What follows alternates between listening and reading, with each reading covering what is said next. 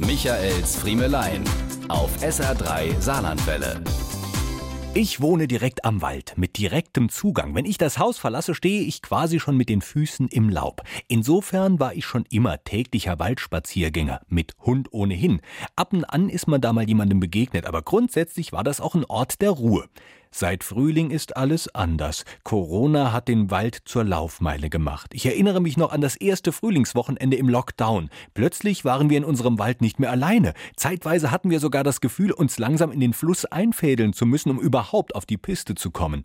Was sie in der Fußgängerzone und im Supermarkt nicht mehr durften, holten die Menschen jetzt plötzlich im Wald nach. Selbst wochentags um 13 Uhr, einer Tageszeit, zu der man ansonsten sicher sein konnte, absolut alleine im Wald zu sein, musste man gucken, wie man nun beim Überholen aneinander vorbeikommt, ohne die Abstandsregeln zu verletzen.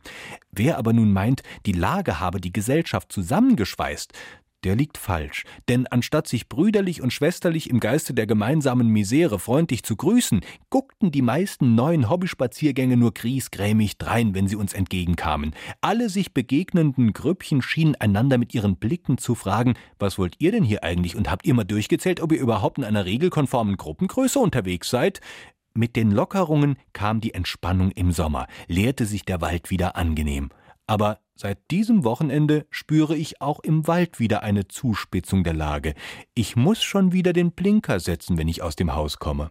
Diese und mehr von Michaels Friemelein gibt's auch als SR3 Podcast.